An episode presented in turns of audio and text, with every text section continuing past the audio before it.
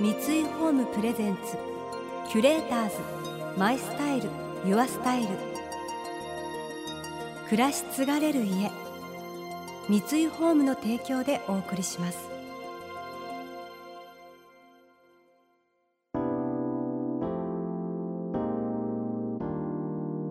溢れる情報の中で確かな審美眼を持つキュレーターたちがランデブー。今日のキュレーターズは田丸真希です。松浦美穂です。想像力を刺激する異なる二人のケミストリー。三井ホームプレゼンツキュレーターズ。マイスタイルユアスタイル。ナビゲーターは田中れなです。今日のキュレーターズはモデルでタレントの田丸真紀さんとヘアサロンツイギーのオーナースタイリスト松浦美穂さん。トップモデルとして数多くの雑誌や CM で活躍。現在2児の母親としてそのライフスタイルにも注目が集まる田丸さん。一方宮沢りえさん木村カエラさんなど数多くの著名人からも絶大な信頼を集めるヘアサロンツイギーを率いる松浦さん。同じく2人のお子さんがいらっしゃいます。今日はそんなお二人の子育てトーク。松浦さんは日頃からナチュラルライフを実践し有機のお米作りも行っています。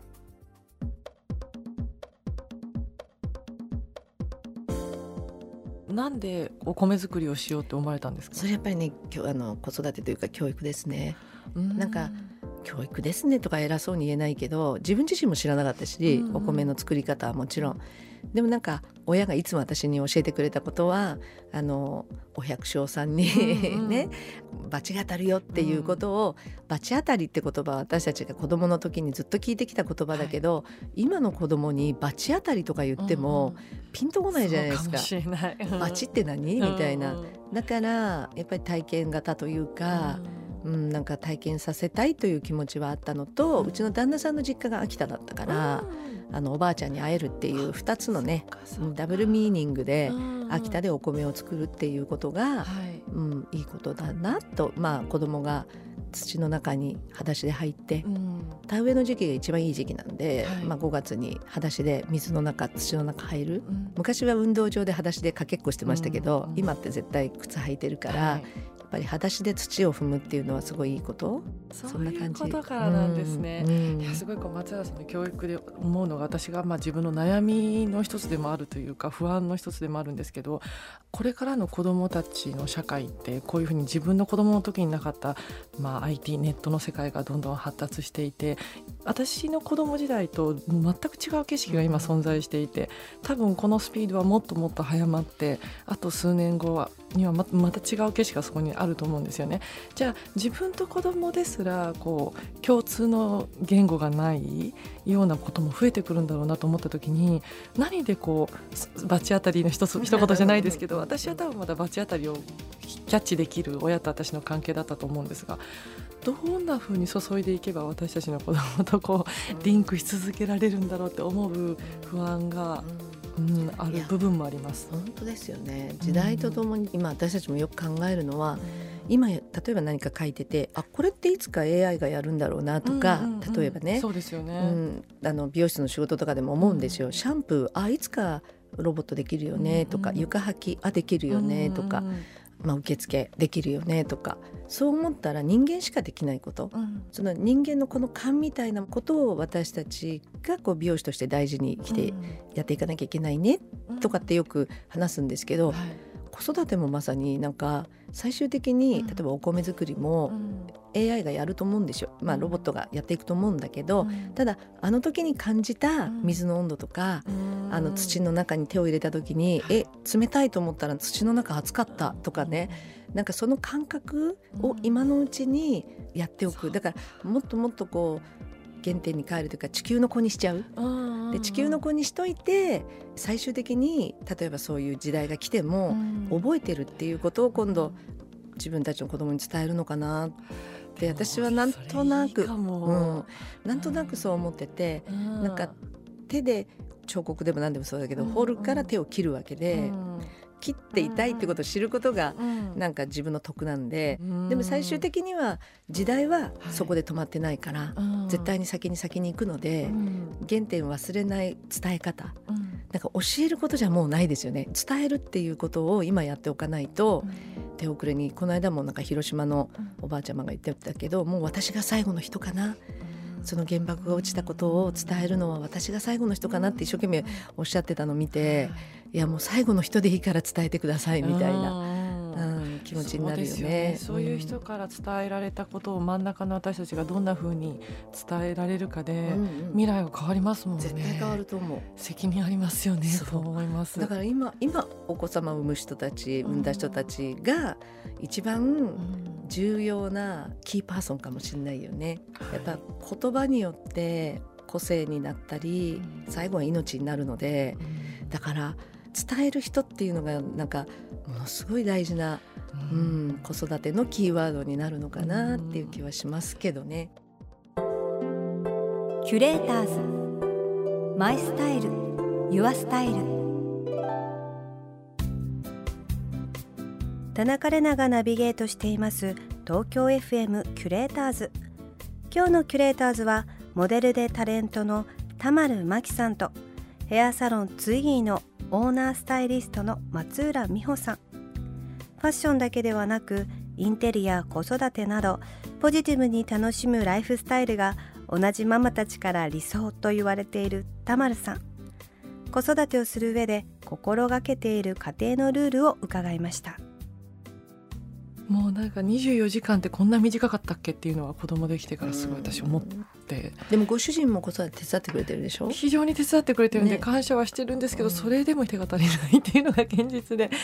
だけどそうだななんかうちの家のルールでは子供とこうしてます見て毎朝一緒にご飯食べてますあるいはこうみたいなことがなかなかできなくて、うん、やっぱりフレキシブルであの食べれる時は必ず一緒に食べる、うん、でも食べれない日もある、でそれが夜ご飯になることもある、でも寝る前きっちりお話もしてあげたいけど地方にロケに行ってたらそういうわけにいかない、うん、そこはでも臨機応変にまずなんか自分の隙間は子供との会話を大事にしようみたいな、うん、それは24時間のどこでもよくて、うん、できるだけそう5歳の子供ともいろんな一日私の起こったことも話すし彼のことも聞くしそしてまだ1歳で「はあ」みたいな顔して聞いてますけど その子にもなんだかんだと話して「はあ何言ってんの?」みたいな顔しながら 聞いてますけどなんかこう会話私と主人の会話を聞いてて子供がそこに入ってきてその逆回りあったりもするんですがなんかそういう会話の循環をすごい大事にしていきたいなと思ってるんで、それしかないよね。いややっぱり背中見てもらうしかないし、それは会話だし、うん、いやうちもでも本当旦那さんがすごい子育て名人なんで、うん、もう頼ってます。いい言葉ですね。うん、やっぱり大事なのって、はい、親が仕事してるかしてないかとかいうよりも、うん、夫婦の形がやっぱりこう、オリジナリティでもいいから、本物かどうかっていうことなんじゃないかなってやっぱ思うんですよね。うん、なんか夫婦の関係っていうところでよく喧嘩をね子供の前では見せてはいけないっていうふうに言われるじゃないですか。見せなきゃ見せなきゃ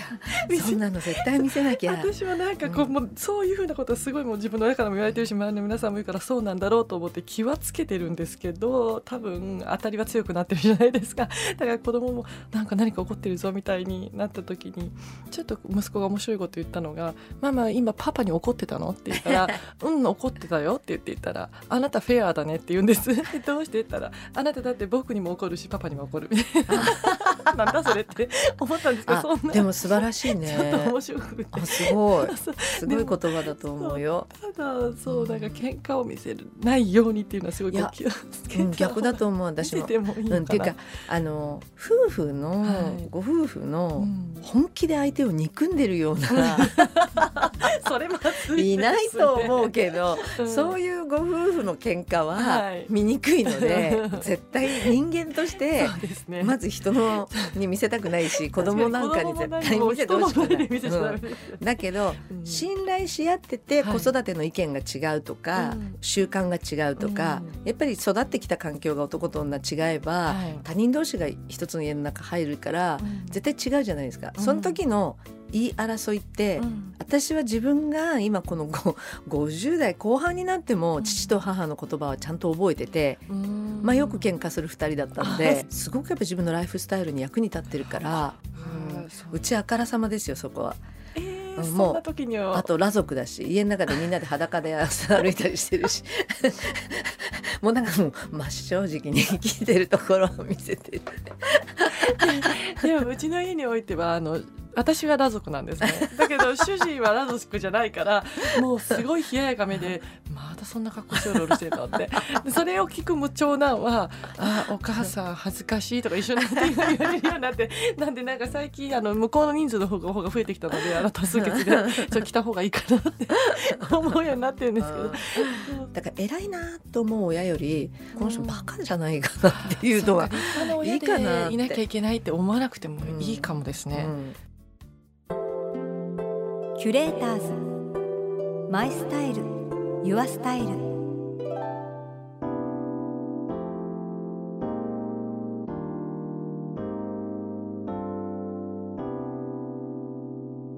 田中れながナビゲートしてきました。三井ホーム presents。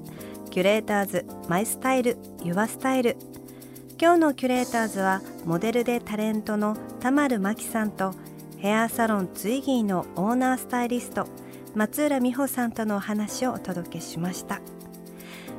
今日は家庭のルールのお話を伺いましたがこうしなきゃいけないみたいなことに決めちゃうとやっぱりちょっときついところはありますよね。あの家族がすごい素敵だからって言って全部当てはめたところで居心地がいいかわからないっていうなんかいろんなものをこう参考にしながらやっぱりオリジナルの家庭というか私たちはこうっていうのを作るとなんかまたそこも絆が生まれるような気がして。ねえ本当に。どんな風に私もなるのかなって。楽しみなところと失敗もありながらなんでしょうね。トライアンドエラーを繰り返しながらこう家族の絆を深めていくんでしょうね。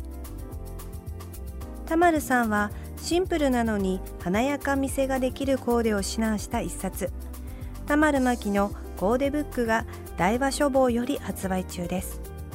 この番組では感想やメッセージもお待ちしています。送ってくださった方には月替わりでプレゼントをご用意しています。今月はデザインハウスストックホルムのフラワーベースボンボンベースです。1992年にストックホルムで設立されベストセラー商品を多数生み出すブランド。ボンボン菓子のお菓子の包装紙から着想を得てデザインされたもので吹きガラスの技術を用いた遊び心のあるデザインがお部屋の印象をキュッと引き締めます。またインテリアライフスタイルなどあなたの暮らしをより上質にする情報は web マガジンストーリーズのエアリーライフに掲載しています。今月のリコメンドトピックは東京のレトロモダンなスポットを紹介する21世紀の陰影来産第3回です。詳しくは番組のホームページをご覧ください。来週も引き続き田丸さんと松浦さんをお迎えして秋のファッションのお話をお届けします。それでは素敵な週末をお過ごしください。田中れなでした三井ホームプレゼンツキュレーターズマイスタイルユアスタイル暮らし継がれる家三井ホームの提供でお送りしました。